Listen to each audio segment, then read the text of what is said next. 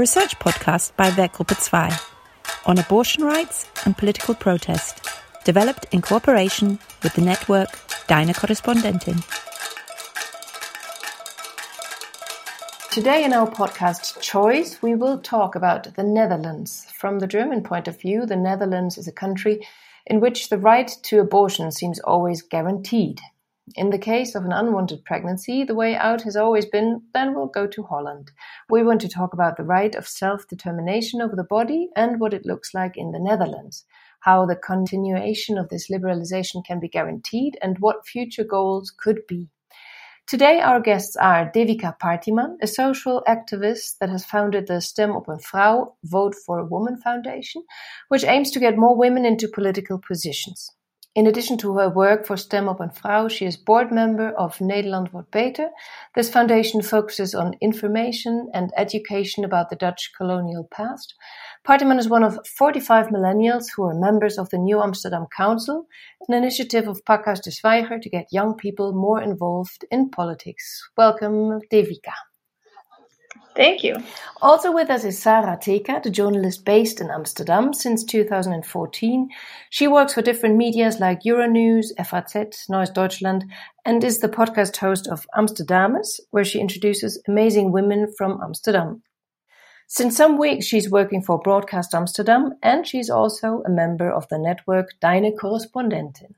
My name is Insa Rudolph, musician and composer at Werkgruppe 2, and at least virtually sitting next to me, Werkgruppe 2 dramaturg Silke Merzhäuser. Welcome, everyone. Hello, welcome. Sarah, at first I would like to ask you if you can give us a brief summary of the current situation regarding on the right on abortion and about the challenges caused by the pandemic. Of course. Well, the good thing is, as you already said, abortion is legal in the Netherlands and has been since 1984, which is quite a while. And this has not been affected, at least not legally, during the pandemic. However, it makes things quite difficult if you have a woman that has an unwanted pregnancy and she has symptoms, for example. So last summer, there have been cases in Amsterdam of women that actually lived in a household with a child that had symptoms or took care of a person that had symptoms and were therefore denied access to abortion clinics. And this was quite an urgent case as they were getting close to the mark of until when abortion is illegal in the Netherlands, which is officially 24th week. Practically, however, it's mostly the 22nd week. But these women were denied access and there has been a petition to send abortion pills and medical support via mail or eventually via registered mail to help these women. But yeah, it has not passed the government. It has not been altered during the pandemic, and women still need to go to the abortion clinic. Devika, may I ask you, how and when did you first come across the topic of pregnancy termination and safe abortions, and how did this become a political issue for you? Well, I'll start with the with the last bit. I guess how it became um, a political issue for me. I uh, had an abortion twice uh, around 2016 twice in one year. Was a weird year. And um, it was, I think, already the first time that I underwent the procedure, um, or maybe even before that I called uh, the abortion clinic, that I just realized wow, you can just call this place and you can make an appointment. And yeah, and, and I, I went there and I was helped really professionally. And uh, I mean, it's not a nice experience, but it was an okay experience for the procedure that it is. And that really made me think what a, well, unfortunately, what a privilege it was that here in the Netherlands, yeah, you can, you can handle it that way. Um, and in how many countries that isn't the case. So from this, I think from the moment it became personal for me, it also became political, um, in a sense that I felt um, relieved living here, but also concerned about what it would, what it meant for the lives of all the other people uh, around the world that don't have this access. And also for me personally, it was um, it's a scary thought still that basically a majority of men decide on whether or not this right remains with me and with us, uh, also in the Netherlands. So uh, yeah, that's that's there too. Yes, and even in Germany, it seems very desirable or such a liberal and progressive access to have. In the Netherlands, I read it's uh, also allowed to have late abortions up to the 24th week. Mm-hmm. And there seems not so a hard debate anymore about ethical objections. Um, is it like this that there are not these discussions anymore? Uh, Sarah, what would you say? Actually, right now, I saw this news yesterday. The topic came up again, but not a general discussion about abortion because I feel like this is pretty much settled in the Netherlands. However, of course, it depends where you go in the cities, people are usually more liberal than they would be in a tiny village with still a very Christian conservative background, of course. But yesterday, a liberal party here in the Netherlands, which is called D66, has announced that they want to push through a law that bans the reconsideration time, which comes with the right to abort in the Netherlands. Women officially have to, unless in very rare cases, uh, the time is too urgent, but usually they have to reconsider for a few days before they can abort. They will first go to a GP or a doctor in an abortion clinic, talk about it. They're sent home for a few days. They have to reconsider. They officially have to think about it. And then they will return and can get the abortion done. And now D66 wants to change that because they very much share the the valid opinion that of course no woman will take such a thing as an abortion lightly and they probably have thought a bit about it quite a bit and they've given it a very good thought so it would not be necessary by the state to tell them to think about it for another few days yeah five days actually that you are uh, obliged to wait even if you've made up your mind uh, before you can actually go through with it and that excludes obviously waiting time at clinics and stuff like that. So uh, yeah, that can amount up to quite some time before the decision to have an abortion and actually being allowed to have one. One could think five days could be enough to think over this uh, question. What are you both thinking? Are, what are these influences to to make this uh, party react like this? Are there also influence of the churches in Netherlands? Definitely. Um, there's a there's basically always one or more Christian parties in the uh, in the government, and this is basically, I think, stopped progression uh, that we still need to make on this subject for the past decades, um, because there's still a few steps to be made. For example, uh, abortion uh, here is still in the Wetboek van Strafrecht, um, which means it's in the like in criminal law. Um, so it falls under criminal law having an abortion, um, and uh, that makes it actually quite hard for the health instances to uh, perform this procedure without having the correct permits and everything. And when somebody, for example, a practi- general practitioner would like to help a woman, by example, uh, by giving her an abortion pill, um, they could, according to the law, end up in prison. Yeah, and I think the Christian parties in, in government and parliament have been quite effective in at least stopping it from progressing further um, and making that last step. And I believe with D66, with the, the recent case, it also has a very strong effect that their top candidate in the last election was female. And of course, now she is just pushing the, the right to like get the abortion immediately because women, as I already said, have thought about it already. So we should just give them credit to actually make choices for their own bodies. Uh, Devika, looking back to your own experience, have you experienced that talking to friends, talking to your surrounding has been easy because our picture, of course, uh, from the Netherlands is a very liberal one. I have lived in Amsterdam for six years and hmm. I experienced it more difficult than I thought, for example, to talk about these topics um, with friends. Hmm. So the picture from outside and the picture from the inside was kind of different. How was it for you to go through this situation well, the thing is, um, in some ways, this is a very tolerant or whatever country. And I think a lot of people take a right like this, uh, for example, for granted.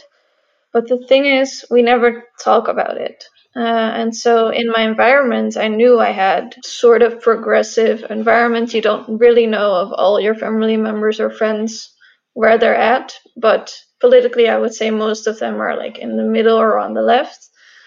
But a topic like abortion, we never discuss it. I'd never discussed it with many of my friends or family members, and so it was still kind of a big deal um, telling people. And the first time, what I noticed was mostly how people just project whatever they think you must be feeling, but nobody was in that in that sense judgmental or anything.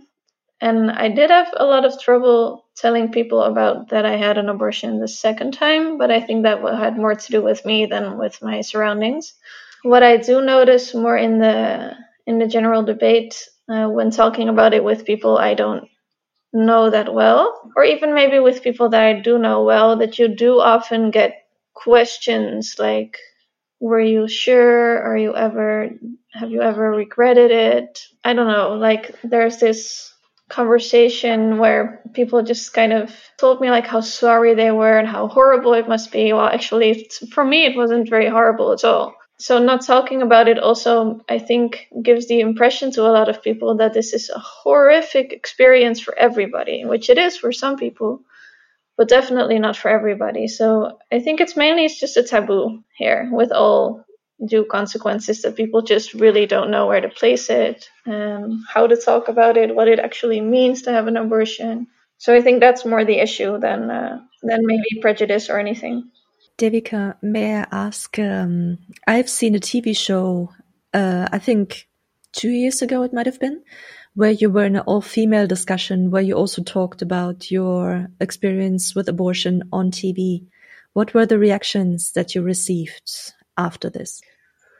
Well, I was actually quite afraid about the reactions because, well, as as Sarah said, part of Dutch people are quite conservative, especially Christian communities can be quite judgmental, and there's a growing anti-abortion movement with a growing amount of anti-abortion activists. So I was quite worried about it. Um, so I actually I put all my social media profiles on private and uh, made sure people couldn't really find me right away. So I kind of went underwater for a few days and then popped back up and then I started googling to see if anybody had like I don't know mentioned the name of the show or my name or whatever and then there was barely anything to find. So I don't know, maybe I uh, maybe it was because I uh, went underwater online for a bit, or maybe uh, the anti-abortion groups just weren't watching, or maybe they didn't feel like hating online. I don't know, but uh, actually, I didn't experience a backlash about it at all. That's actually what I was thinking because I remember the show to be quite feminist, mm-hmm. so I can't really picture the ultra Christians watching that. So maybe just they just missed it. No, true. Yeah.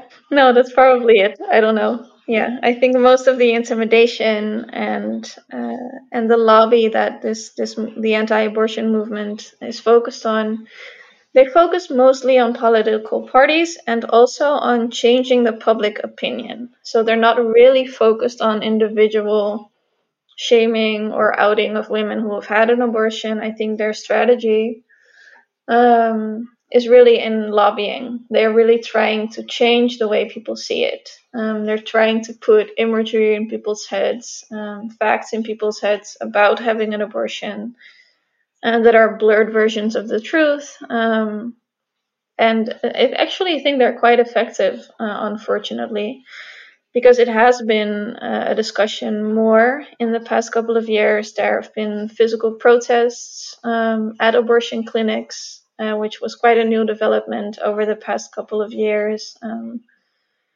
and the, there's every year there's this anti-abortion march as well in Utrecht called the March for Life, and they have been really growing in numbers also the past couple of years. So I feel like they're, yeah, they're doing other stuff, but um, they're definitely out there. And what you just mentioned about the protests um, at the abortion clinics, I was surprised to find out that even an abortion clinic here in Amsterdam Oost, where I live, mm. offers a buddy system. Yeah. So if women want to use the service of the abortion clinic, they could go with another person to um, accompany them to the clinic because there might be people outside harassing her, insulting her, disturbing her in whatever way. Mm. If it happens in a city like Amsterdam, then I really don't want to know how it looks like in like smaller places with more conservative background. Yeah, me neither. And the trouble, there's extra trouble there because also uh, a lot of people have to travel further. Um, usually, when there's room in the clinic in your city, you don't have to travel very far. But when you live in a town, um, then there's a bigger chance you have to go to a bigger municipality. And so you're already maybe using public transport for a couple of hours, you're alone in an environment you, that you don't know, and then also meeting these uh, anti-abortion protesters maybe yeah that has to be a really really nasty experience this was also one of the factors of the petition uh, last summer to supply women with um, the abortion at home to to send the abortion pill via mail hmm. because in case of a teenage pregnancy, for example, if she lives on an island in the Waddenzee and she has to take a ferry first, then she has to take a train and a bus yeah. to go to the abortion clinic and then needs to go back, she might easily be gone for an entire day. And the parents would ask at some point where she has been. Absolutely. And also, this all costs money that not every young person has. Uh, also, older persons don't always have money. Yeah, or even in cases of domestic violence, you can't be gone for multiple hours in the middle no. of a pandemic when everybody's sitting at home mm-hmm. without people getting suspicious. Exactly. Yeah. But tell me, where did it end up, the petition? How did it um, evolve? Uh, it did not evolve very far, unfortunately, because the answer of the government was still abortion clinics are open, women can have access to it. And then the politician that I talked to actually responded like, did you not listen? This is literally what we just said. If the person has symptoms or she lives with someone who has symptoms, there is no access to the abortion clinic.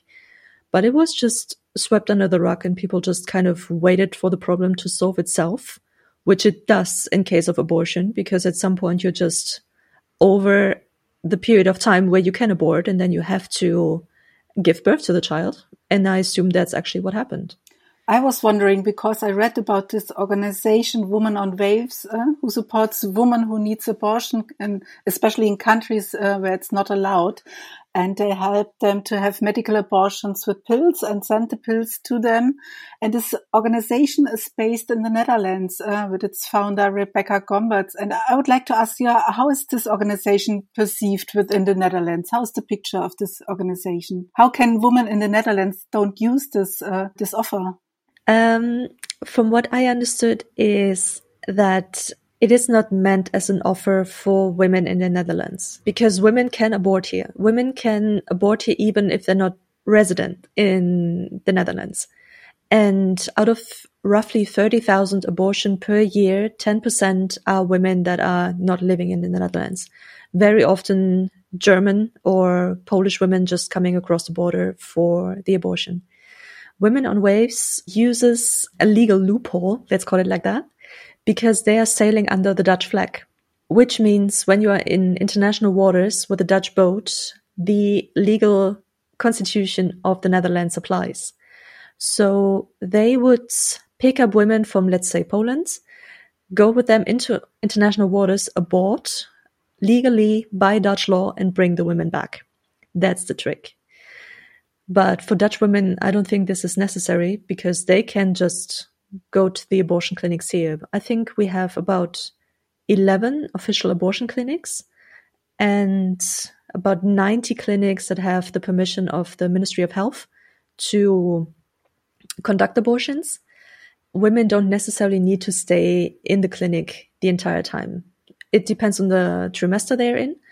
But the law just says you need to take the first medication, which is very often a pill, at the clinic, and whatever comes afterwards, you can do at home. So for Dutch women, it would be more of an effort, I assume, and more stress to actually do it with women on waves and just using the system of an abortion clinic here.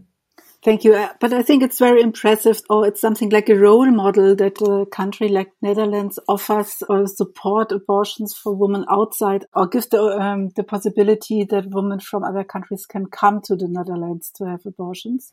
I also think uh, Rebecca Gomperts did not necessarily make a lot of friends there. Uh, maybe in the Netherlands, but not necessarily in in Poland. And I think they were also operating in Mexico and Guatemala, for example. She is really difficult to to get hold of as well. I tried to reach out a few times for an interview or something, but there's no phone number, no address. It's literally just the boat in a harbor and nobody really can reach them because I guess they also get a lot of threats and everything. But it's definitely, definitely worth it what they're doing. And she has brought a lot of attention to the issue. She was on the Time magazine last year as uh, the 100 People of the Year, which is very impressive and very well deserved. Well, listening to uh, what Devika said before uh, about the growing anti-abortion groups and the young people in the Netherlands taking for granted that the situation is that liberal, do you see really a danger that this status of liberal approach could be diminished? Um, on a short term, no, I don't think so. And as, as Sarah said, there's a couple of political parties who have explicitly said, um, for a longer period of time, actually, not just this election, that they are planning to get abortion out of criminal law, for example, and that they want general practitioners to be able to also give out uh, abortion pills to their patients when they need it.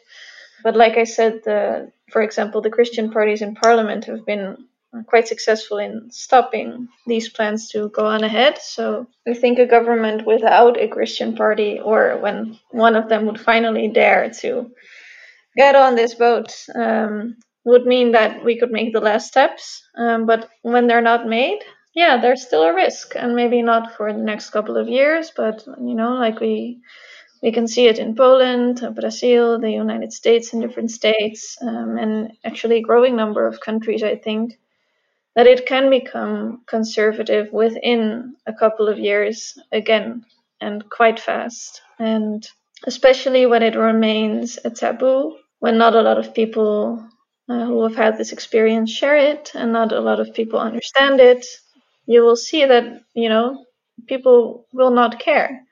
And I think that's the biggest issue here. We have to make sure people understand it and people care about this right. And we have Rutgers here, which is um, an organization that researches sexual and reproductive rights. Um, for example, they did a research on young people, I think under 30 or something. And what you see is that people who are um, in their 20s or even younger, they're actually growing more conservative than people who are in their 30s and 40s when it comes to abortion. And I think for a large part that has to do with that it's more and more of a taboo, and also that the anti abortion movement is successfully putting images in our head of little babies in wombs. so, um, yeah, I am quite worried actually sometimes about it. And Devika, do you have an idea how young women or young people can be motivated or interested in politics, especially in, in body politics or women politics, gender politics? Or what are their issues? Or is the issue about the self-determination about the bodies not their question anymore?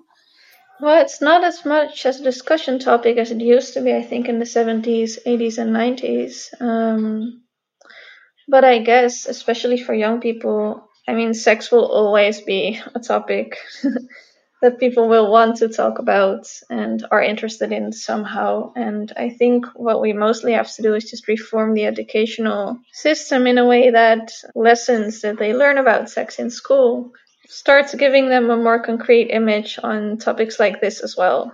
Um, to just make it a, a, not a heavy subject anymore, but just a part of life that you need to learn about and you need to know about that a lot of people actually experience as well. I think when that is more accepted in the educational system, then hopefully it'll become a smaller cultural shift over the next couple of decades. So, yeah, for me, usually it starts with education because you can come up with all kinds of solutions to interest uh, more kids or young people in politics, for example, and you know, I can talk about that for hours about all the things that are done wrong now and that could be better and that could be done. But uh, when you really look and zoom out on and look at political participation, for example, then we also, I think, have to accept as adults that usually our generations are already lost when we are not interested in politics. Usually it's too late. Only a very small percentage will become interested in politics at a later age. And so we just have to start young every time again. Start at start in school, start in high schools, start in you know, start at universities. Make sure people are politically active from there, that feminism and women's rights become a normal part of curriculum and keep growing the next generations. I don't really believe in adults making change, to be honest, on the long term. Sarah, in preparation for this podcast, you indicated that the impressions that we Germans have um, of gender equality uh, in the Netherlands is easily misleading. Can you describe that uh, in more detail? Of course. It's several factors. I think the Netherlands are still quite conservative when it comes to gender roles, for example, in the family, and that's also very closely related to work. So, for example, the gender pay gap in the Netherlands is still above the average of the European Union. It's about 21%, I believe. It is quite typical still that if you have a heterosexual family, that the father takes the financial responsibility and the mother just kind of has a side project that could be maybe one or two days per week, but this is never enough to make the family survive on the salary that she gets from that. This can also be seen if you just look at how it has changed uh, when it comes to maternity leave. For example, fathers had one day, I believe, before 2019, which was just enough to go to the city council and inform them that your child was born. And now it has been changed to five days, which is still nothing. But then people kind of believe that this is an achievement. I mean, yes, it is, but I don't think that this is enough. And if you work in an office with a bigger team, you would very often see men explicitly putting Papadag, like Father's Day, like being the stay at home dad day in their calendar and people would praise them and give them credit for that and just applaud them that it's so great that they stay at home to take care of the kids. While the rest of the week, the mother does the exact same thing and nobody mentions anything because it is considered to be normal still. And of course, every woman has the right to say, I want to be at home with my kids. I want to raise them. I'm I don't need a career, which is perfectly fine. But then I believe it should be based on financial equality and not on the fact that, you know, I'm working for 21% less anyway, so I might as well just drop the entire thing. And Devika, how would you describe where does the Netherlands stand in this question of equality, um, maybe seen from a, a, political level? Well, Sarah gives quite a, a good description, I think, also of the culture here, where a lot of people, I think, say equality is important, and for example, households in uh, heterosexual couples, what you see is that about, I think, Women Inc. did a research where 50% of uh, hetero couples say they want to balance all the tasks at home uh, equally, but only about 10% actually manages to do that. I think it's easy to blame individuals for this. Like, oh, when a family isn't able to do that, then they must be doing something wrong. And in a way, I'm sure they are. Um, they're probably reliving some stereotypes, but there's a lot of political decisions behind that and why it is difficult for people that are actually looking for a more equal balance in life, in all aspects of life, and why they're not succeeding. For example, um, when you look at um, kinderopvang, what's the word in English? Um, daycare, thank you. daycare. Um, it's still quite expensive here, so people make it a problem here, for example, that women work part time, but actually, for a lot of women working five days to pay for two or three days of healthcare, um, they might as well just work four days because the extra day that they work and to work full time all goes to daycare money. So it isn't it doesn't really feel like their money anyways. Um, so there's all these kinds of small political decisions um, that make it really difficult to not only want equality but just uh, receive it in your personal life. And I think why we're not there yet for a big part has to do with lack of political representation of women, especially on higher levels but in all levels. For example, most politicians in the Netherlands are municipality members, like in every country. Um, we have 150 parliamentarians, uh, but we have about 9,000 municipality members, and uh, only about 3,000 of them uh, are women. That means in a lot of communities, from you know local traffic to daycare to what is going on uh, event wise or living wise or whatever is going on in the municipality, a majority of men decide pretty much everywhere. And gender mainstreaming as a concept where gender or the perspective of women is always taken into account is just that whole concept hasn't landed here at all yet. And so I think women are just forgotten in a lot of decisions and you can see the consequences in all these subtle choices that politicians make uh, every day. We're just so used to it. and I also think that the problem might be, and I'm making air quotes around the word problem, you just can't see it, is that all the big battles are already won. So, for example, in the, the 70s, there was this feminist movement called Dolle Mina's, mm-hmm. and they had a very big part in pushing through the right to abort. So, yeah. all the big battles, as I said, are won. Women can work, women can vote, women can abort. All these things that we're facing now are just nuances, and some women might be bothered by that, some might be not. I would like to add on as well what, what Devika said with role models.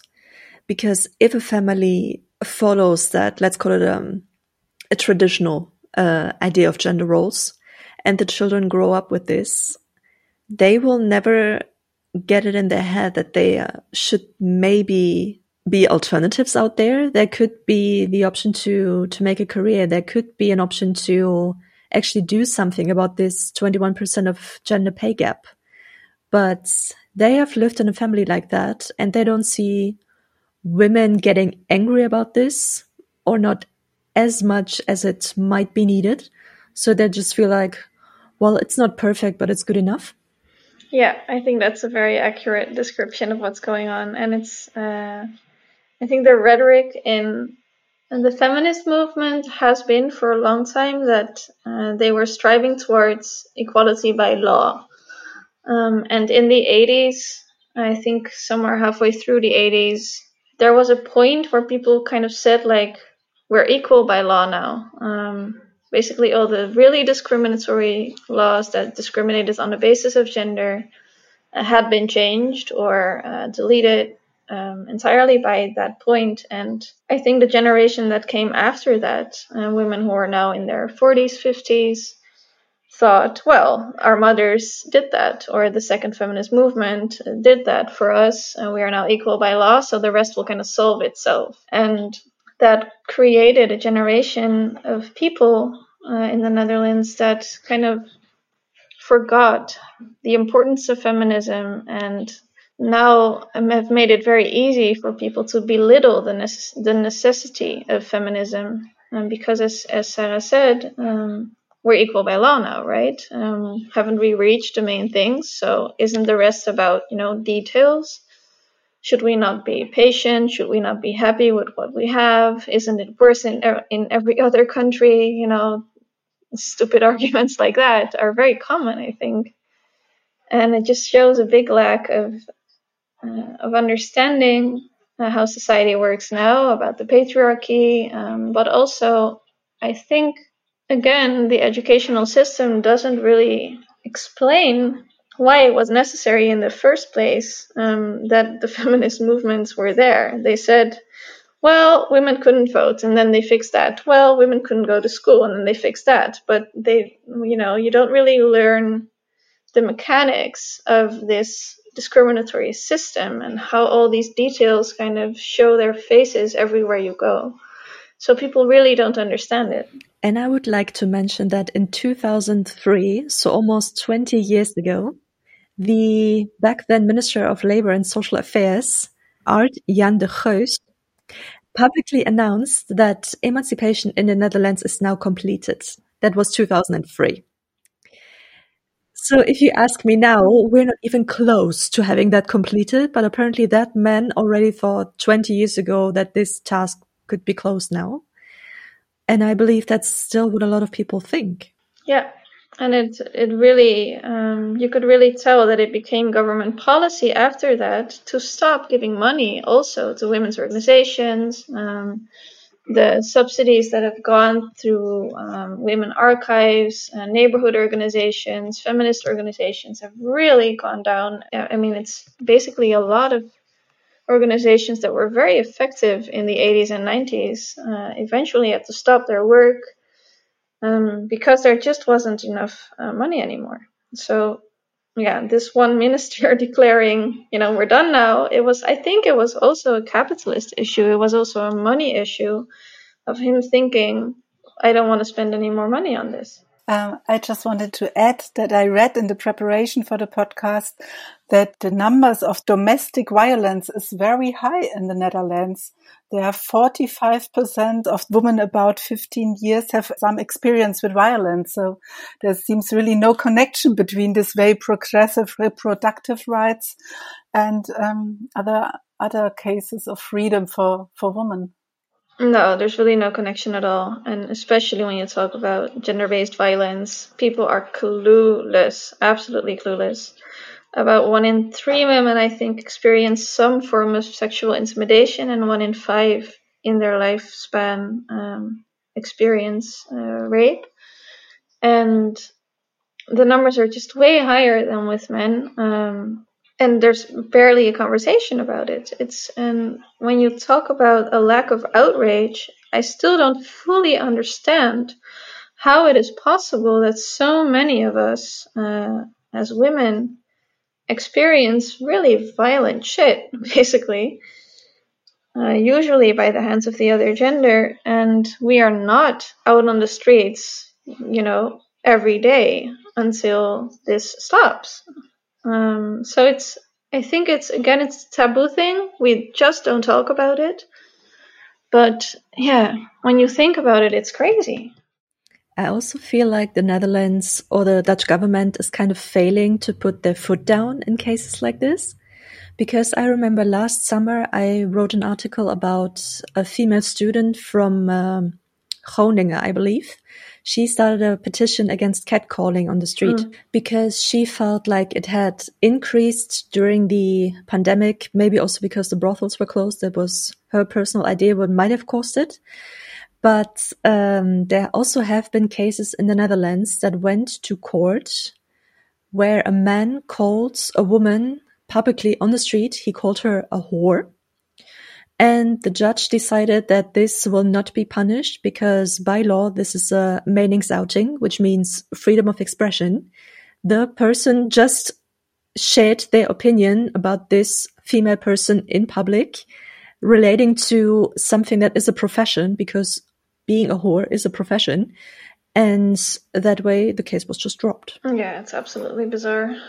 So one wonders what has to happen in order for the younger generation to wake up and not take it for granted and really feel the need to go out and um, and speak out.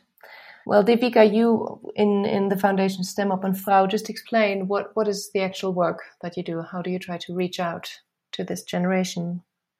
Well, Stem Op een Vrouw is is really working on more awareness on the lack of women in politics um, as a starting point. We see ourselves as the start of a progressive movement that is very deeply rooted in, in feminism and feminist battle. Um, but we kind of chose this starting point of getting more women into politics um, so that we create this network of women who are not only tipping uh, the imbalance in political realms, but eventually we can also train and make more aware on gender inequality because, uh, well, like is very clear in this conversation, a lot of women aren't very aware of, of inequality either and how it portrays for themselves and other women.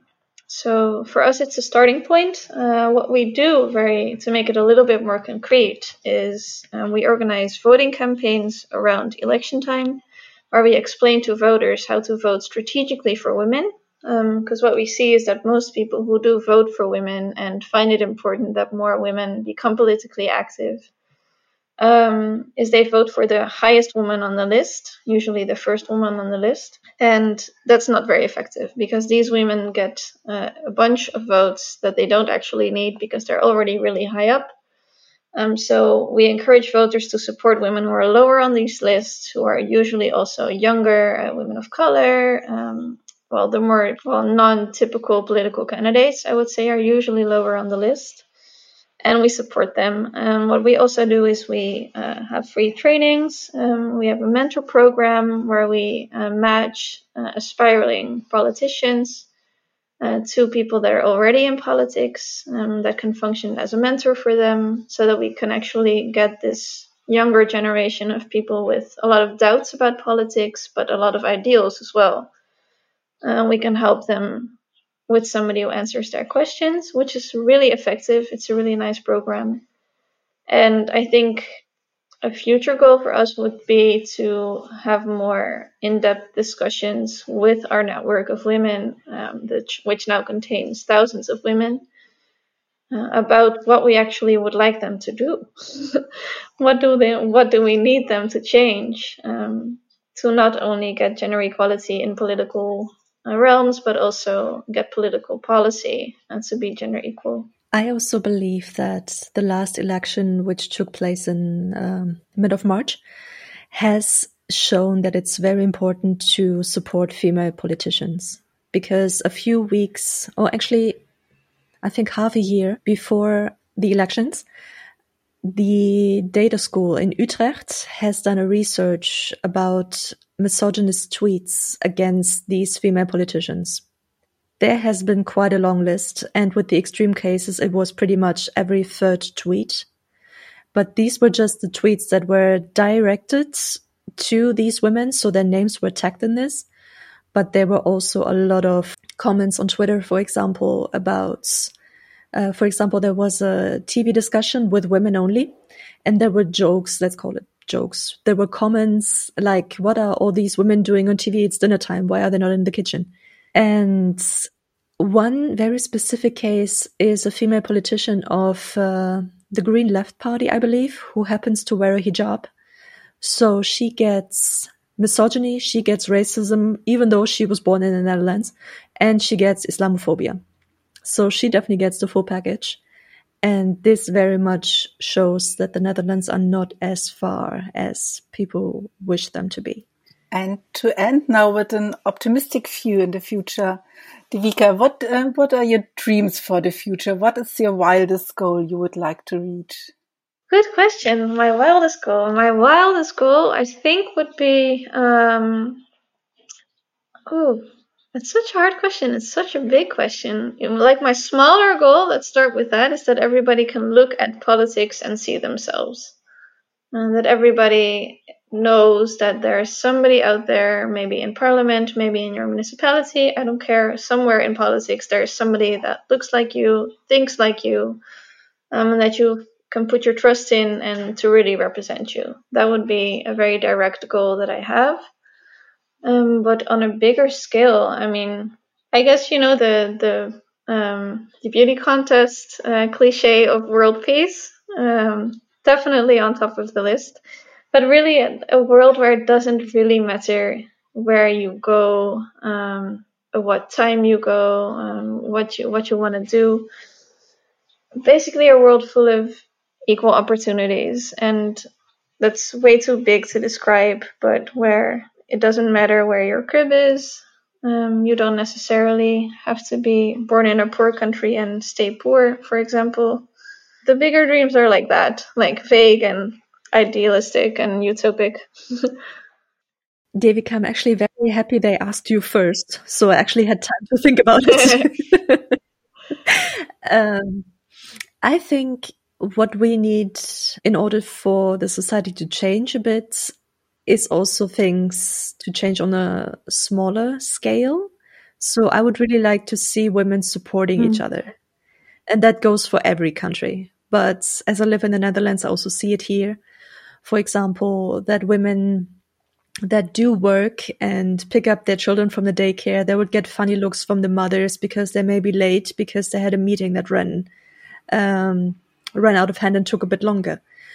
So it is always this competition of who's the best mother, who is most capable of juggling all these things. And I think instead of pulling each other down, we should just lift each other up. And especially for the Netherlands, I would wish for women to remember that they actually have a voice. Because now I've been living here for seven years and I barely see any protests. It has changed a bit with the pandemic and people uh, protesting on Museumplein, but that's a whole different story. But I really wish for women to be loud and angry about what's not right here yet and really to show it on the street with protests, with marches. There is a women's march, but I still believe in comparison with other countries, it is rather small when we look at the amount of people that joins. And I think that is very much a pity. Absolutely. Well, we have to finish now. Thank you very much for this very interesting conversation and for your time. Thank you. Thanks for inviting us. We wish you all the best for your projects. You too. Yes, it was really interesting. So many different points we talked about. Yeah, it was really nice to switch experiences. Thanks. Thank you so much. Have a good day.